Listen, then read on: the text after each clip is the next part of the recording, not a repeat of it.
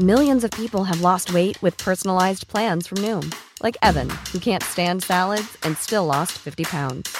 Salads, generally, for most people, are the easy button, right? For me, that wasn't an option. I never really was a salad guy. That's just not who I am. But Noom worked for me. Get your personalized plan today at Noom.com. Real Noom user compensated to provide their story. In four weeks, the typical Noom user can expect to lose one to two pounds per week. Individual results may vary.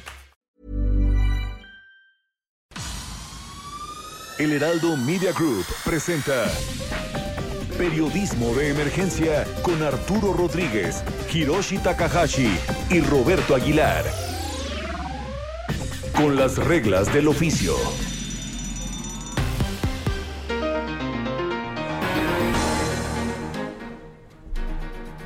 Muy buenos días, esto es Periodismo de Emergencia, son las 10 de la mañana, hora del centro y está en el Heraldo Radio. Estamos como todos los sábados y domingos con Nacho Rodríguez Reina. Ignacio, buenos días. Hiroshi, muy buenos días, buenos días a todo el mundo. Roberto Aguilar, Roberto. ¿Qué tal amigos? Muy buenos días, gracias por el favor de su sintonía en una emisión más de Periodismo de Emergencia. Y Arturo Rodríguez desde el norte. Arturo, buenos días.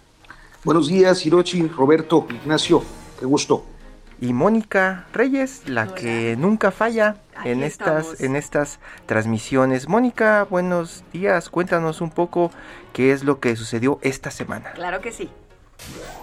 Próximo pasado, la noticia que debes saber. La semana se vio dominada por la dinámica electoral. La proximidad de las elecciones marcó el ritmo de una agenda que registró dos asesinatos, un secuestro y ataques a varios candidatos en los estados más violentos del país. Además, los presagios de judicialización se advierten por ahora en la acumulación de quejas y denuncias que solo en lo que respecta al tema de fiscalización asciende a 170 reportes de operación con recursos sospechosos, 33 de los cuales son de alta importancia, según un reporte de la Unidad de Inteligencia Financiera de la Secretaría de Hacienda. En medio de todo el convulso escenario conflictivo, el INE dio a conocer un reporte inusitado en la historia electoral, y es que el presidente López Obrador abordó temas que le estaban vedados durante el periodo de campañas en 29 de 36 conferencias de prensa celebradas hasta el 26 de mayo, un total de 469 minutos de exposiciones indebidas que presagian quejas y denuncias. En tanto, una amplia polémica se registra en torno a la adquisición por el gobierno de México de la refinería Deer Park en Houston, Texas. El anuncio fue formalizado esta semana, detonando una baja en la calificación y abriendo un debate adicional sobre la incompatibilidad de esta adquisición con la construcción de la refinería Dos Bocas. Frente a la crítica, el presidente López Obrador respondió diciendo a sus opositores que se unten pitacilina. Un ligero repunte en la mediación de casos de COVID-19 se registró en la última semana y con el reporte técnico de este viernes, cuatro entidades federativas reflejaron un incremento de casos. Se trata de Baja California, Colima, Quintana Roo y Tamaulipas. En tanto, el semáforo naranja se mantuvo para Chihuahua, Tlaxcala y Quintana Roo. Hasta ayer, solo 10 millones de personas habían recibido la vacuna con esquema completo, de manera que el país se aproxima apenas a tener inoculado al 10% de la población, si bien es casi tres veces más, es decir, cerca de 30 millones el número de mexicanos que ya recibieron una primera dosis.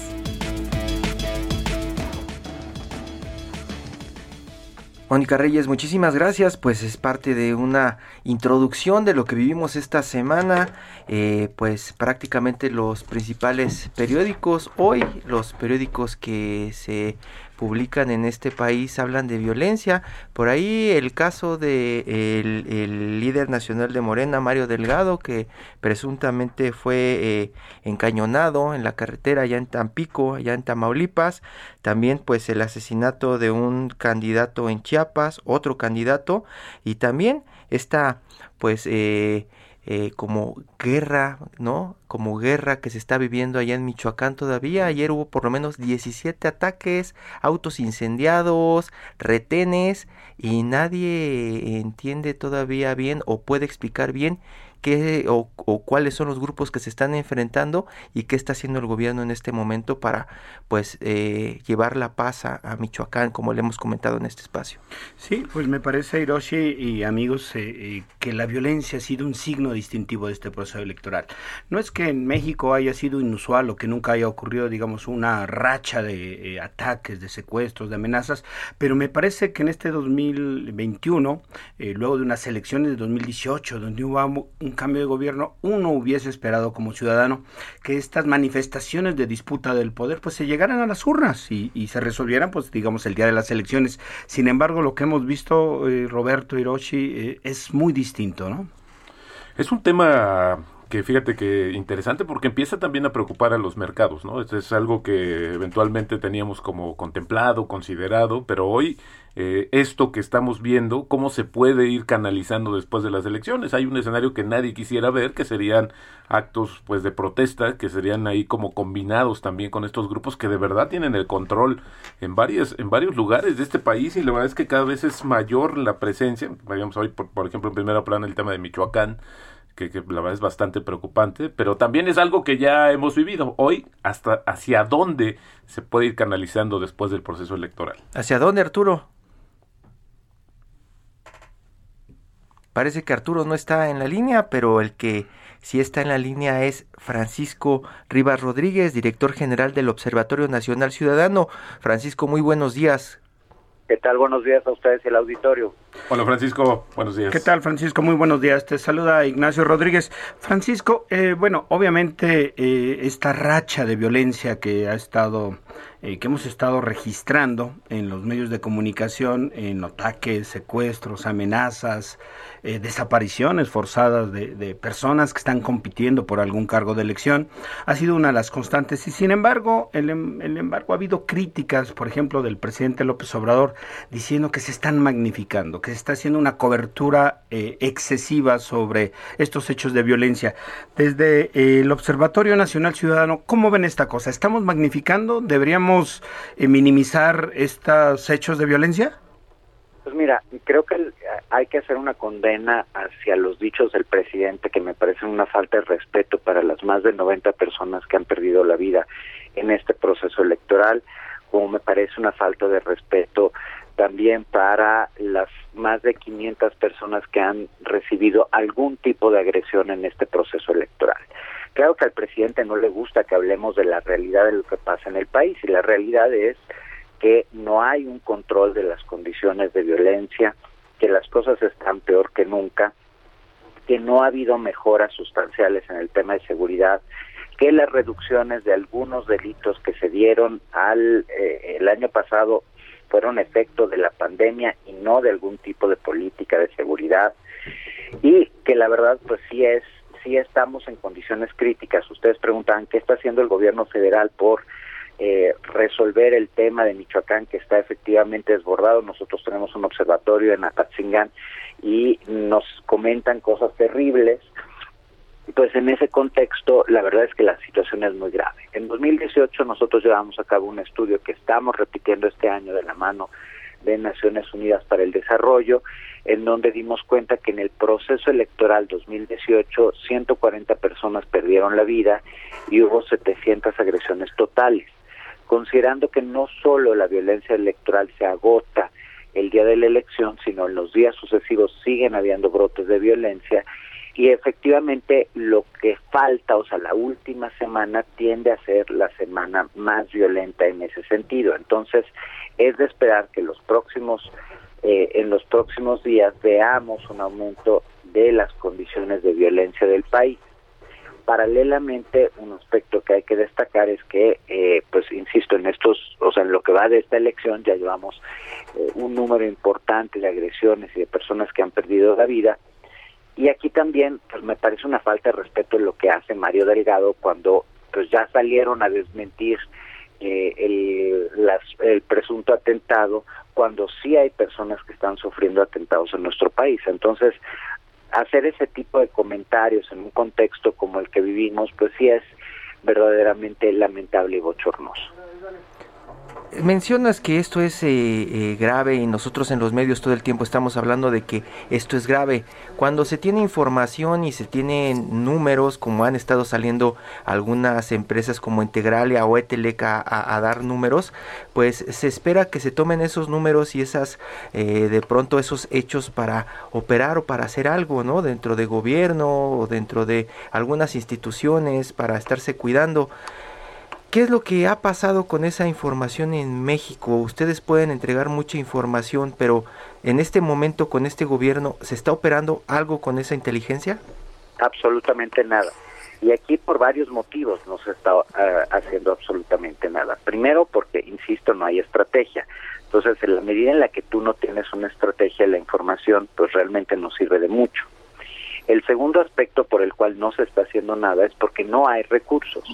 En esta administración se hicieron los peores recortes presupuestales a las policías, a las procuradurías, a la Fiscalía General de la República.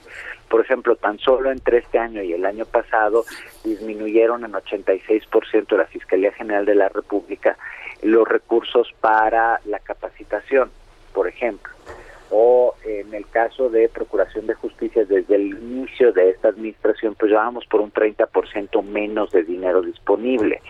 Eh, este año hay cero pesos con cero centavos para las policías municipales. Es decir, estamos dejando en el abandono las instituciones de seguridad. En contraste, la Guardia Nacional está muy lejos de ser la institución que nos prometieron, no solo porque eh, nos prometieron una institución civil y esta es una institución absolutamente militar, sino porque no hay procesos de formación, porque a más de un año de su creación todavía no hay esos sistemas normativos internos como son los protocolos de actuación que deberían llevar a mejorar las cosas. La información hoy en México está cayendo en, en, terreno no fértil porque no hay instituciones, pero tampoco hay voluntad política. No hay voluntad política del, de este gobierno y la verdad es que hay una pobre voluntad política también de los candidatos en general. Como sabes, esta semana nosotros llevamos a cabo presentamos un documento que tenía que ver con un ejercicio que nos costó mucho trabajo realizar y que también en 2018 habíamos realizado, que tiene que ver con conocer a detalle qué proponen los candidatos, dado esta crisis que de la que seguimos hablando, para resolver los problemas de seguridad y justicia. Y la verdad es que la participación de los candidatos a gobernador fue muy, muy incipiente. Muy pocos participaron, ninguno casi de los punteros, y ninguno de los este de los candidatos de Morena. Y eso pues lo que nos dice es o no tienen nada que aportar, es decir, pues no participaron porque no tienen propuestas o no les interesa simple y sencillamente dar a conocer a la ciudadanía nada porque creen que con las siglas de su partido les alcanza. En cualquiera de los dos casos me parece lamentable porque tenemos, insisto, casos como Guerrero en donde ya sabemos el cochinero que que se hizo eh, con relación a un candidato violador que pone a su hija que no tiene ninguna preparación o en el caso de Sonora en donde tenemos a un ex secretario de seguridad que tuvo un pésimo desempeño en todas las posiciones que ha tenido en los gobiernos panistas y en el actual y que hoy pues no tiene nada que presentar en materia de seguridad cuando Sonora es uno de los estados que en este momento vive el peor brote de violencia. Arturo. Sí, y mira, buenos días, te saludo Arturo Rodríguez. Y, yo estaba revisando mis notas, inclusive algunas de 2018, donde justo se hablaba ya de, de ese como el año electoral más violento. Estamos ante una situación en la que cada proceso electoral nos encontramos eh, ante una situación de violencia exacerbada. Te plantearía, ¿tienen algunos referentes ustedes? Pues mira, lamentablemente lo que pasa es de que año con año hemos venido rompiendo récords negativos. 2019 fue el peor año en materia de homicidio, de eh, feminicidio, violencia familiar, eh, trata de personas, narcomenudeo, roba negocio, lesiones dolosas, el segundo peor año en materia de extorsión, el quinto peor año en materia de secuestro, de robo transeúnte, de robo con violencia. Es decir, hemos tenido años dramáticos, 2017, 18 y 19 respectivamente habían sido los peores años en, materia de violencia, 2019 ya lo rebasó a todos, en 2020 tuvimos una disminución ligera En materia de homicidio tuvimos apenas un 0.4% menos de víctimas si comparado con 2019, lo que posiciona a 2020 como el segundo peor año en materia de violencia. Este año está creciendo la violencia, mes con mes vemos crecer el número de víctimas diarias que ocurren. Entonces, es común que ahorita pues, todos los ejercicios que veamos y todos los años que vemos, pues decimos este es el peor año en materia de y seguimos empeorando, porque insisto, no hay ni estrategia, ni hay recursos, ni hay voluntad política. Francisco Rivas Rodríguez, director general del Observatorio Nacional Ciudadano, muchísimas gracias.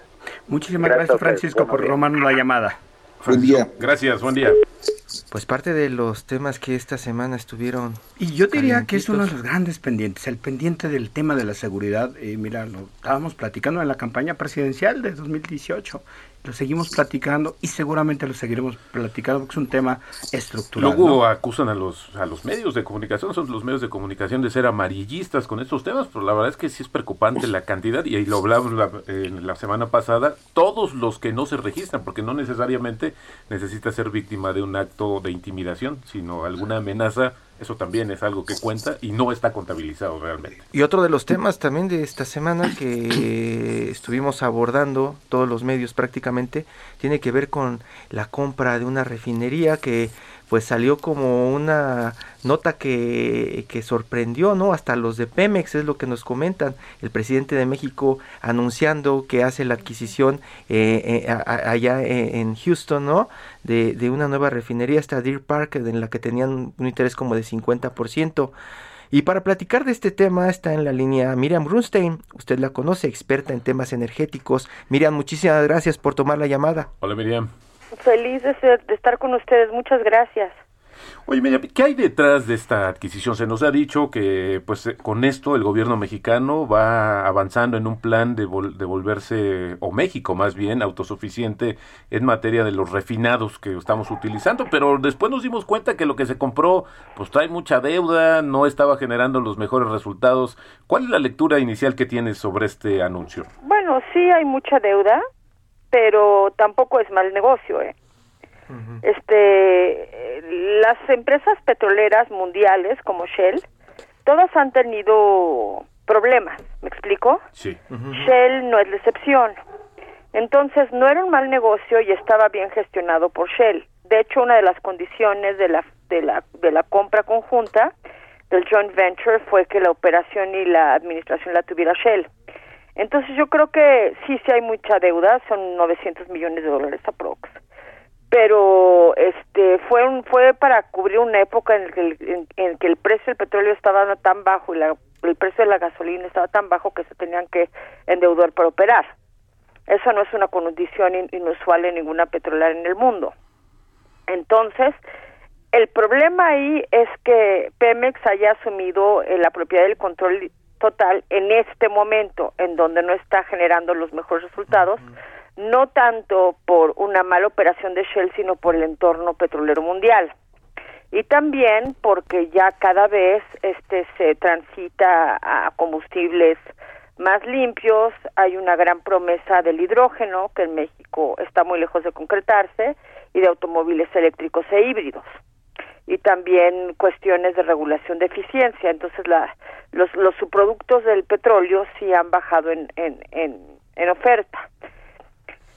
Que eh, la, la, palabra autosuficiencia es un es un término que, que cada vez se desgasta más no porque en lugar de pensar en autosuficiencia deberíamos de pensar en mercado. En ser compradores y vendedores eficientes de productos energéticos y en México alguna vez el vicepresidente o perdón el presidente de ExxonMobil Ventures en México dijo que la gran promesa de México era la, la demanda, no la oferta. Que las empresas iban a venir a ofertar y por medio de la competencia íbamos a tener combustibles más baratos. Entonces, yo creo que la autosuficiencia en el caso de México, pues sí es deseable por una cuestión de seguridad energética, para, para, para, para, para menguar nuestra dependencia en ofertantes extranjeros, ¿no? Miriam, y eso es parte de lo que eh, eh, muchos se preguntan. Fue un anuncio que hizo el presidente eh, antes que nadie, después comenzaron a, a confirmarlo desde la empresa, después la gente de Petróleos Mexicanos, y al final lo que la gente pregunta es, ¿esto me va a beneficiar tal como dice el presidente o como prometió en algún momento? No, porque, este, imagínate, si ya la refinería estaba en un momento delicado, no, no, no tan delicado, porque eso también me parece que ha sido desinformación de que no, de que de, que hubo insuficiencias en la en la operación con Shell, pero sí la industria petrolera está en un momento delicado porque los precios del, del petróleo han bajado porque ha bajado la demanda.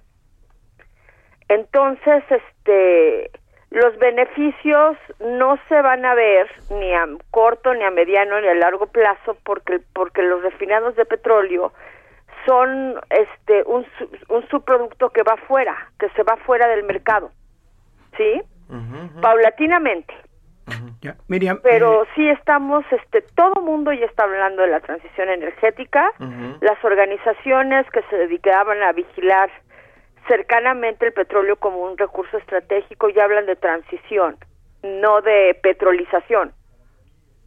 Entonces, en términos ambientales y en, términos económicos, yo creo que nos rezaga, que nos pone un escalón más bajo que el resto del mundo. Ya, oye, y justo escuchándote, digamos, desde el punto de vista de alguien que conoce el tema, que ha estado analizándolo, eh, escribiendo, reflexionando.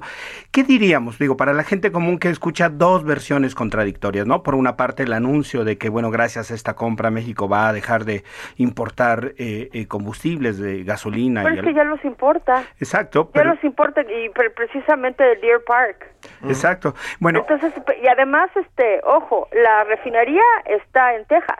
El presidente no va a tener control de la regulación de la refinería como tiene el control de la regulación aquí, donde con un dedo puede mover todos los hilos de la industria. Así es.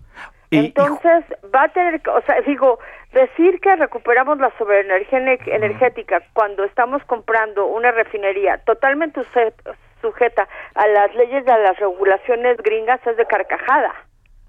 De carcajada. Oye, y si a eso le sumamos lo que tú subrayas de que estamos yendo hacia el lado contrario de donde está avanzando, digamos, el planeta en términos de consumo de energía, este, ¿cuál sería tu evaluación así, digamos, distante, sin sesgo político sobre esta operación? Pues, este, que la vamos a manejar mal como hemos manejado mal las que tenemos. ¿Por, qué tendría que ser diferente? Que cambiar la situación. Sí, o sea, a menos de que te consiguieras un CEO gringo al que le vas a pagar un dineral por la operación, cosa que no va a suceder porque nada más faltaba que adquiriéramos este ¿cuánto ganará el, el, director general de Pemex? ¿100 mil pesos? Sí, no puede, no puede ganar más que el presidente, así es como 100 mil pesos. Entonces, este... Menos de 200. Exactamente, 150, ¿no? Pero 150 era lo que ganaba Lozoya, que es una bicococota, o sea, es una es una es una miseria si te pones a analizar los sueldos de las grandes petroleras donde el CEO pues a final de año recibe un bono de 8 o 10 millones de dólares. Muchísimas gracias, Miriam Grunstein. Nos dejaste, eh, pues... Entonces, que te vas a conseguir un CEO de Estados Unidos que te va a pedir un, un sueldazo y un y además tendría que hacer su consejo de administración y, un consejo de administración que va a ser súper profesional pero súper caro. Sí, sí, Entonces vas a mandar al, director general de, de, TRI, aquí de Transformación Industrial, a Texas a operarla, pues va a estar igual la cosa. Miriam, muy rápido porque nos quedan unos cuantos segundos y yo te quiero preguntar sobre esta posición que dio el Consejo Coordinador Empresarial diciendo pues que ya era injustificable construir la refinería de dos bocas. Ajá. ¿Qué, qué, pues ¿qué opinas de, este, de eso? Yo pienso que es un proyecto ridículo del cual no sabemos absolutamente nada. Yo tengo una posición muy particular, que no lo puedo condenar categóricamente porque no sé nada de él. Nada, nada, nada. No he visto un solo número que apoye la conveniencia o inconveniencia de dos bocas. Yo solo sé que esos terrenos se inundan y que puedes poner este un muro de contención contra las inundaciones, el más alto que quieras y se te van a inundar. Las refinerías de la donde está la, la franja de refinerías en, el sur de Texas se inundan. Pues con eso nos quedamos, Miriam. Miriam Grunstein, experta en temas energéticos. Muchísimas gracias. Gracias, Miriam. Buen día, Miriam. Seguimos en periodismo de emergencia.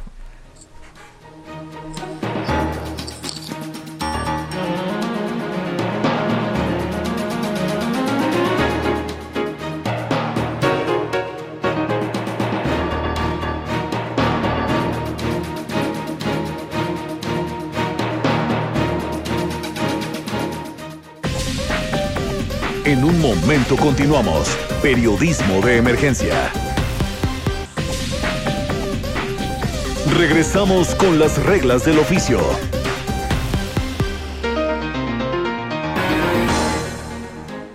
Continuamos en periodismo de emergencia, 10 de la mañana con 30 minutos hora del centro del país y hemos estado platicando también de las turbulencias que han estado registrando los medios en el terreno económico. Una de las grandes turbulencias tiene que ver con las declaraciones del presidente de las que ya le comentábamos hacia el Banco de México, uno de los temas pendientes de presidencia o uno de los pleitos abiertos de presidencia. Y bueno, ya tenemos en la línea a Jorge Sánchez Tello, director del programa de investigación aplicada en la Fundación de Estudios Financieros, un especialista, experto sobre esos temas. ¿Cómo estás, Jorge? Bienvenido. Gracias por tomar la llamada de periodismo de emergencia. ¿Qué tal, estimados? Muy buenos días. También a las personas que están escuchando el programa. Un gusto platicar esta mañana con ustedes. Jorge, ¿por qué es tan polémico la sucesión en el Banco de México? Es decir, eh, ¿estamos viendo ya una intromisión más directa del gobierno cuando lo que se privilegia y lo que se tiene que valorar es la autonomía justamente del Banco Central? Claro que sí, es un tema polémico porque pienso que el propio presidente así lo ha definido. Creo que en tiempos electorales a veces se nos olvida que el presidente es un político nato, y obviamente todas sus declaraciones, particularmente a días de las elecciones, pues lo hace para fijar una agenda pública para que las personas, los medios de comunicación estemos opinando sobre lo que él dice.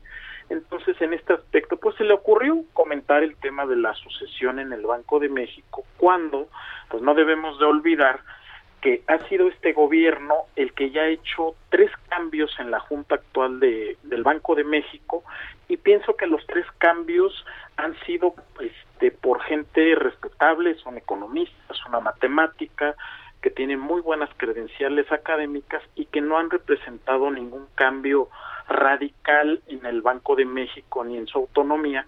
Obviamente la declaración del presidente de que está molesto porque no hubo los famosos remanentes, yo lo veo más por un tema político, de desviar la atención de, otros temas, porque el propio secretario de Hacienda, los propios subgobernadores del Banco de México han explicado muy bien que pues no, no, no hubo remanentes y que solamente se dan cuando hay una depreciación en el tipo de cambio.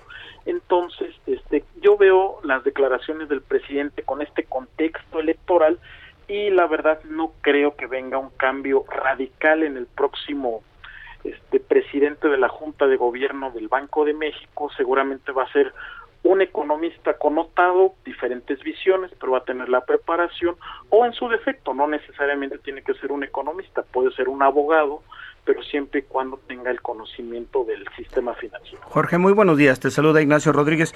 Eh, me parece que lo que está subrayando es esencial. Digo, más allá de que eh, la declaración del presidente, no deberíamos justo confiar en que el Banco de México es una institución con, con estructuras sólidas, que, bueno, pues más allá de las personas que lo integran, eh, puede funcionar y que en todo caso esto pues esta declaración simplemente eh, pues es parte de la polémica y de la dinámica electoral, es decir, más bien deberíamos este, restarle quizá eh, relevancia a esta declaración del presidente.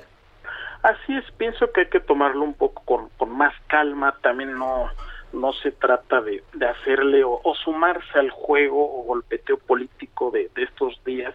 Él es especialista en fijar la, la agenda todos los días en los medios de comunicación y obvio el tema del Banco de México no ha sido la, la, excepción.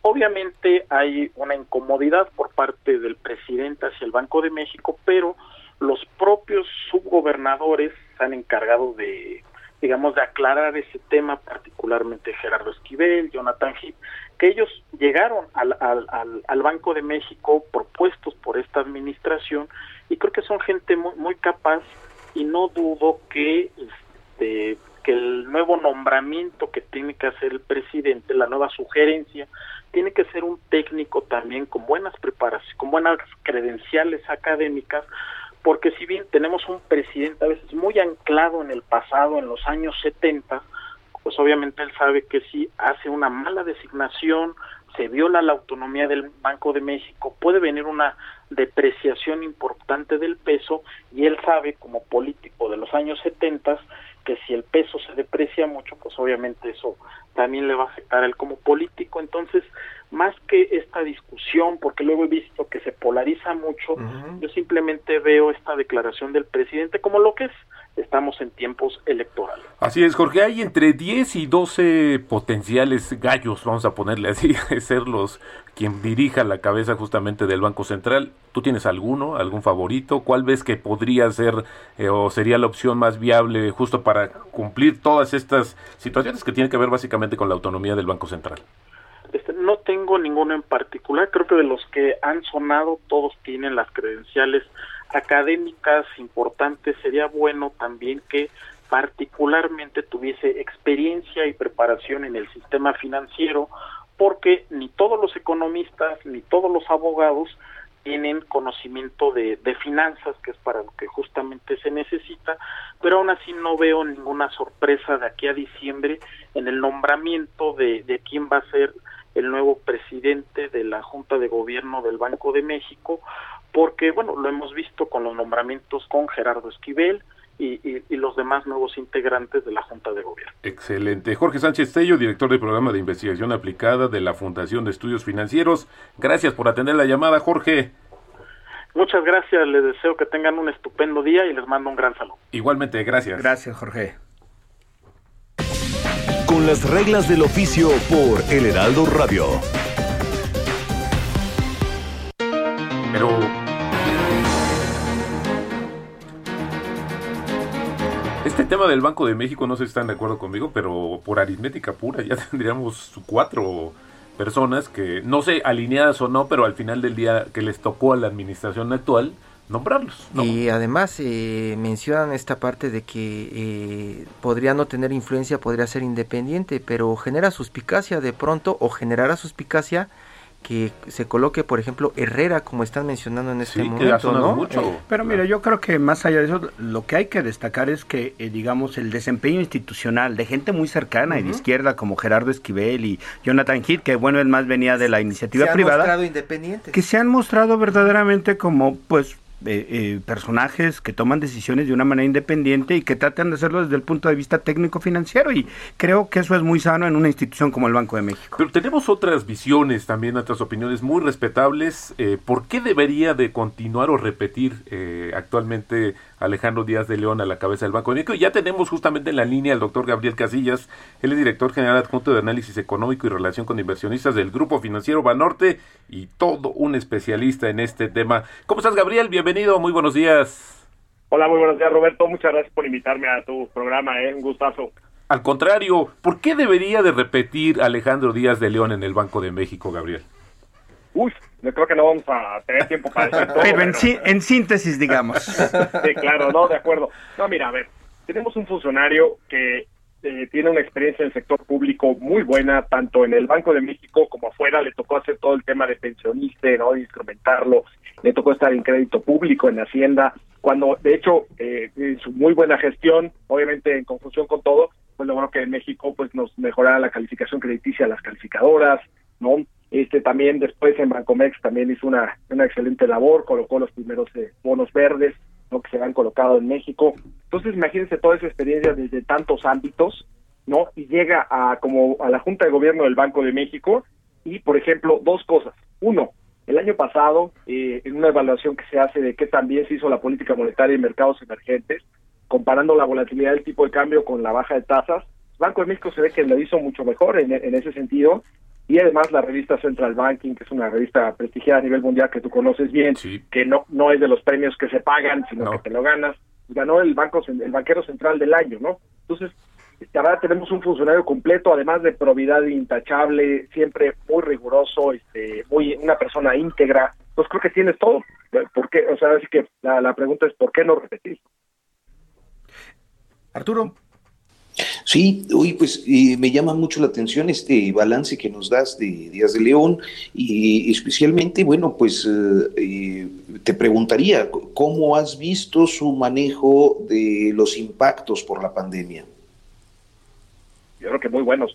Por ejemplo, el Banco de México, además de bajar la tasa a 325 puntos base, solo por la pandemia, que ya venía bajando tasas, como ustedes saben, la verdad es que instrumentar estas 15 medidas adicionales de liquidez me parece que fue una, una, vamos, realmente le investigaron cómo hacerles, sin tener que hacer cambios a la ley, como en otros países, sin, sin afectar la autonomía, porque muchos otros países se pusieron a comprar eh, emergentes, se pusieron a comprar bonos del gobierno, monetizando deuda del gobierno. Entonces, creo que manejaron muy bien las cosas. No se usaron mucho estas medidas de liquidez, pero eso es gracias a que recordemos que México pues, es el primer país que cumplió con los criterios de Basilea III, tanto en nivel de capital como de liquidez. Entonces, pues también, no, se, no, no, que no se hayan utilizado, yo creo que no es que no fueran buenas, pero que no se hayan utilizado quiere decir que al contrario, estuvo muy bien que estuvieran disponibles y qué bueno que la banca no los necesitó. A mí me parece una, una excelente gestión, la para hacer en esta, en esta pandemia, sobre todo pues, en un país donde, a diferencia de casi todo el mundo, no se instrumentó un estímulo eh, fiscal, pues la verdad yo creo que sí se hizo, se hicieron muy buenas cosas en la parte de política monetaria. Doctor, y eh, quiero preguntarle, yo soy Hiroshi Takahashi, eh, ¿qué es lo que está pasando con las críticas que llegan del exterior? Se lo preguntamos porque esta semana hizo mucho ruido esta publicación de The Economist, en donde pues habla, dicen algunos, muy mal de México y otros dicen que pues nos deja muy mal parados en los mercados eh, extranjeros. ¿Eso todavía tiene algún peso dentro de nuestra economía o básicamente se nos resbala? No, pues yo creo que, qué buena pregunta. La verdad es que yo creo que estamos en medio, ¿no? O sea, si esto hubiera sido hace 20 años que los inversionistas financieros veían a México como parte de todos los mercados emergentes, tomaban decisiones como medio en bloque, pues sí nos hubiera pegado muy fuerte. Hoy por hoy, los inversionistas, muchos, o la mayoría, el 99% invierten en México y este y saben que es México, saben qué que, pasa aquí, llevan siguiéndolo varios años no, se van a dejar ir por una portada de revista, ¿no? Entonces sí hay un cambio, pero pero no ayuda definitivamente, ¿no? teníamos un país que se promovía a nivel exterior con Pro México, teníamos un país en donde salíamos eh, bien evaluados, aunque obviamente teníamos nuestros propios problemas internos de corrupción y de seguridad y todo lo que ya conocemos. Entonces, pues, no, no nos, la verdad es que la afectación yo creo que no es grande, pero obviamente no nos ayuda, ¿no? No nos, gusta, no nos gusta ver esas portadas, ¿no? Eh, Gabriel, buenos días, te saluda Ignacio Rodríguez. Oye, tú mencionabas ahorita algunas de las credenciales, digamos que tanto como funcionario público y, en tareas eh, que son ajenas al Banco de México del actual gobernador, ¿no? Eh, ¿Te parecen a ti que hizo, pues, un, en conjunto, muestran a un funcionario capaz, que ha hecho una gestión pues eh, eh, positiva. Y sin embargo, esas credenciales que nos menciona son las que el presidente, eh, digamos, emplea como para decir, bueno, sí, él ha sido un gran funcionario de una época neoliberal de la que ya querríamos salir. ¿Tú, tú cómo ves las cosas? Muchas gracias, Ignacio. Buena pregunta. Mira, dos cosas rápidas. Uno, yo creo que fue funcionario en, en una época, sí, sin duda, en los últimos años, pero pues esa es la experiencia que, que, tomó, ¿no? O sea, ¿qué, ¿qué, clase de funcionario queremos? ¿Alguien que haya tenido experiencia hace 30 años? No, pues no va a saber ni lo que está pasando actualmente, ¿no? Entonces, eh, yo, yo no veo a Alejandro Díaz de León como alguien casado así con el neoliberalismo, con la administración anterior o con las administraciones anteriores, porque trabajo con varias. Yo lo veo como un funcionario realmente que adopta las mejores prácticas a nivel internacional, que es muy talentoso, que es inteligente, que además eh, tiene muy buen, este, es de muy buen trato, porque luego eso no pasa con, con muchos funcionarios públicos. Entonces, yo más bien lo veo desde ese lado. Mira, platico eh, una, una anécdota muy rápida. Cuando yo entré a Banco de México en 1997, me dijeron, oye, a, lo mejor trabajas con alguno de los dos jóvenes promesa de Banjico. Los dos son Alejandros. dice, uno es Alejandro Werner y el otro es Alejandro Díaz de León. A mí me tocó trabajar con Alejandro Werner, y, pero obviamente tuve contacto con Alejandro Díaz de León, y la verdad es que los dos en muy múltiples diferencias, ¿no? Alejandro Werner economía, eh, Alejandro Díaz de León tiene una maestría en Yale, pero la verdad los dos muy brillantes, talentosos, insisto, íntegros, de probidad intachable, y la verdad, ¿qué es lo que queremos para una institución como el Banco de México? Pues queremos estabilidad. Entonces, yo que la estabilidad nace de tener funcionarios eh, pues con todas estas características como Alejandro Díaz de León, además que ya probó serlo. Además de que es muy discreto, ¿no? Claro. sí, es muy discreto. Es una persona que realmente no, no le gusta el, el, spotlight, ¿no? El, el estar en todos lados. Es, alguien que realmente está dedicado a lo que hace. Oye, Gabriel, no quisiéramos desaprovechar el tiempo para preguntarte acerca de esto que sucedió en la semana, de la mejora sustancial de algunos pronósticos de recuperación de la economía mexicana a raíz de este dato que se dio definitivo del PIB en el primer trimestre. ¿Cómo lo lees, Gabriel? No, pues muchas gracias, eh, Carlos. Mira, pues obviamente esto es música para mis oídos desde dos sentidos. Uno, desde el punto de vista de mexicano, me gusta que México crezca, ¿no? Más de lo que se espera. Y dos, desde el punto de vista personal y de equipo de, en el equipo de análisis de Banorte, porque somos de los más optimistas de crecimiento de este año. Nosotros estamos pensando que hemos ido casi todo el tiempo, hemos estado en el espectro más la parte del espectro más optimista y ahorita traemos un pronóstico de 5.9% para este año y nos encantaría revisarlo al alza. Digo, ahorita todavía no está no está no está el, el horno para bollos, pero feliz de que de que estemos creciendo más. Yo creo que el, tema es la, analizar por qué estamos creciendo, ¿no? Y yo creo que los dos grandes factores, uno que la economía se está reactivando más rápido de lo que se anticipaba, ¿no? Vemos como ya casi pues, ningún estado prácticamente está en semáforo rojo, ya vamos hacia el verde en su mayoría, aunque ahorita estemos en amarillo, y dos, eh, el super impacto del, eh, de estos, eh, pues toda la actitud fiscal en Estados Unidos, ¿no? Estos seis paquetes de estímulo fiscal en los últimos 15 meses, ¿no? Que suman casi 26 puntos del PIB. Claro que permean a México vía, obviamente, las exportaciones de manufactura, como ustedes bien saben, permea también vía las remesas y más recientemente vía el turismo. Perfecto, Gabriel. Bueno, pues esperamos que nos anuncies también, nos compartas cuando ajustes tu estimado de crecimiento. Doctor Gabriel Casillas, director general adjunto de análisis económico y relación con inversionistas del Grupo Financiero Banorte. Síganlo en Twitter, arroba G-Casillas, para que se enteren de todo lo que pasa con el tema financiero y de mercados en México. Gracias, Gabriel. Muchas gracias. Muchísimas gracias. Buenos días. Arturo, Diosita, Ignacio, un gusto. Todo menos fútbol.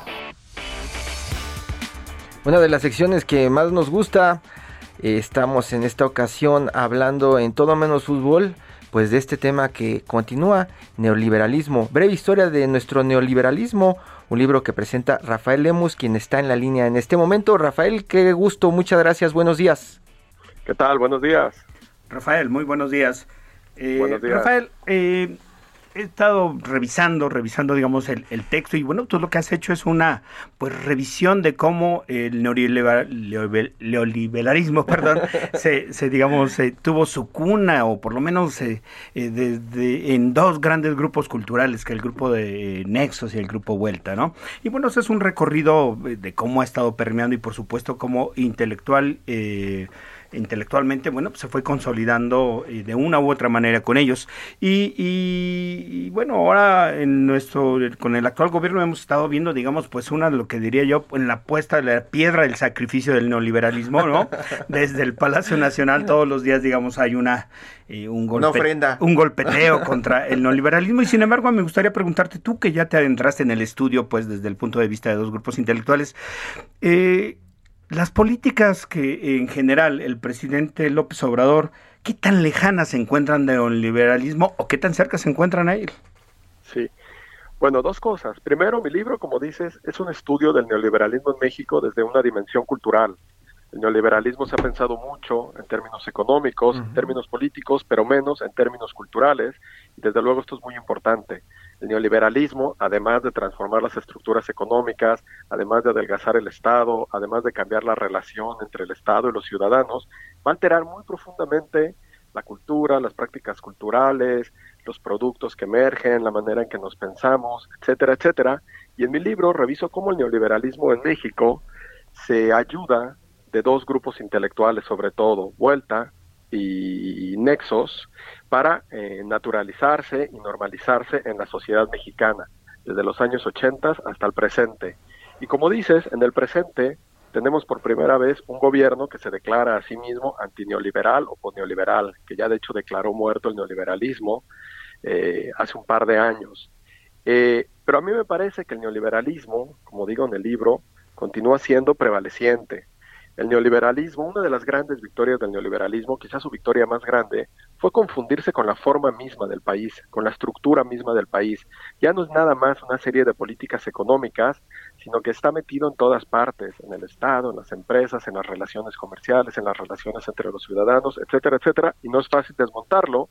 Y creo que López Obrador ha sido muy poco ineficaz a la hora de intentar siquiera interrumpir el neoliberalismo, y a veces pienso que durante estos tres años, más bien el neoliberalismo se ha recrudecido un poco en México.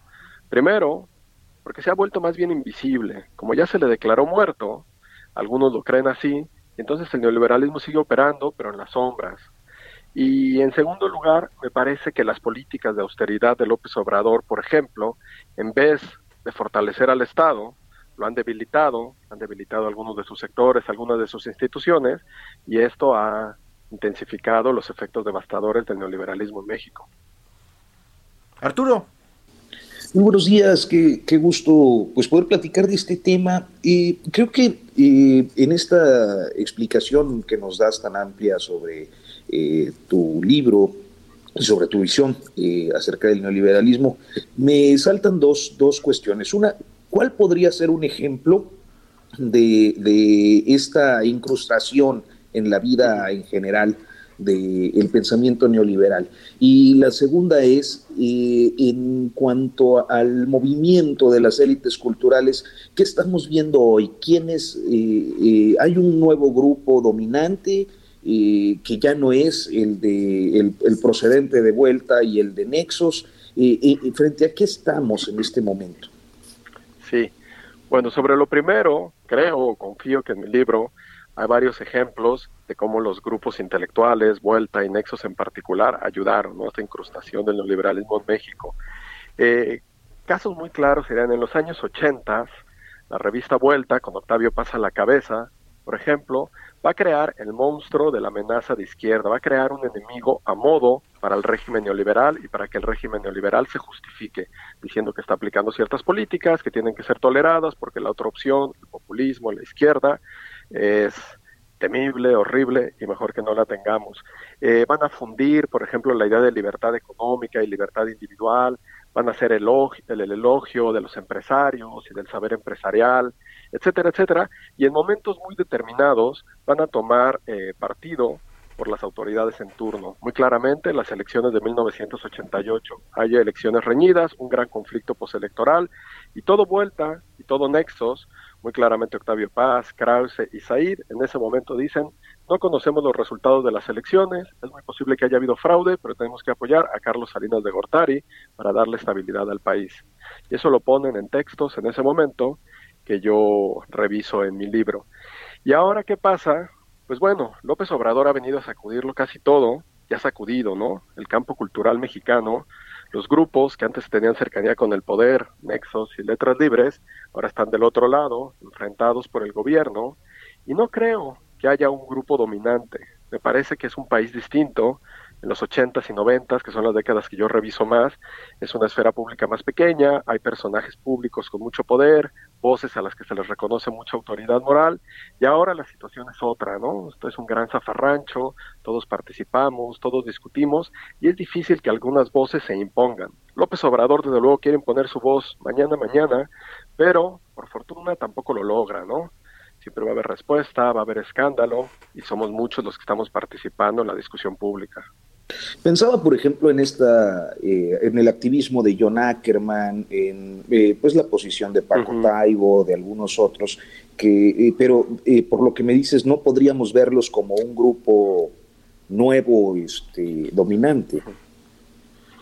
yo no diría que son un grupo, un grupo dominante, pero desde luego sí reconozco que en estos tres años del gobierno de López Obrador, estos intelectuales han tomado mucha fuerza y que hemos visto como una nueva figura del intelectual, este intelectual orgánico de izquierda que está completamente adherido al gobierno y que son intelectuales, en mi opinión, bastante decepcionantes, porque no son ideólogos, O sea, no están pensando realmente la cuarta transformación, no están intentando llevarla más adelante, no están creando discurso, imágenes, signos, nuevos relatos para el gobierno, sino que van atrás del gobierno, van atrás de López Obrador, repitiendo lo que dice López Obrador y justificando sus acciones y peleando sus peleas. Yo diría que son eh, no son tanto intelectuales orgánicos, no son ideólogos, son intelectuales oficialistas. Esta fue una breve historia de nuestro neoliberalismo. Pues nos dejas con unas ganas enormes de y invitamos a toda la gente que nos escucha a revisar tu libro porque yo creo que para eh, explicarnos el presente hay que revisar el futuro inmediato, ¿no? Y la construcción de las ideas y de la ideología que domina y permea en muchos eh, campos de la vida, pues del país, creo que eh, sería fabuloso que muchos pudiéramos leer, que eh, pudieran leer por completo esta breve historia de nuestro neoliberalismo, eh, autor Rafael Lemos. Muchas gracias Rafael, Arturo Rodríguez, Nacho Rodríguez Reina, Roberto Aguilar. Muy buenos días. Muy buenos días.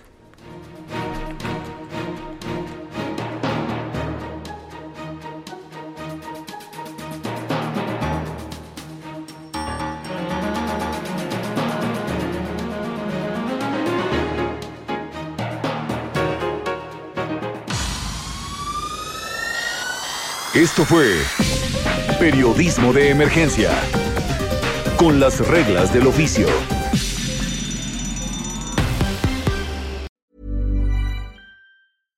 When you make decisions for your company, you look for the no-brainers. And if you have a lot of mailing to do, stamps.com is the ultimate no-brainer. It streamlines your processes to make your business more efficient, which makes you less busy. Mail checks, invoices, legal documents, and everything you need to keep your business running with Stamps.com. Seamlessly connect with every major marketplace and shopping cart. Schedule package pickups and see your cheapest and fastest shipping options from different carriers. With rates up to 89% off USPS and UPS rates. And with the Stamps.com mobile app, you can take care of mailing and shipping wherever you are. Make the same no-brainer decision as over 1 million other businesses with stamps.com. Sign up with code program for a 4-week trial plus free postage and a free digital scale. No long-term commitments or contracts. That's stamps.com. Code program.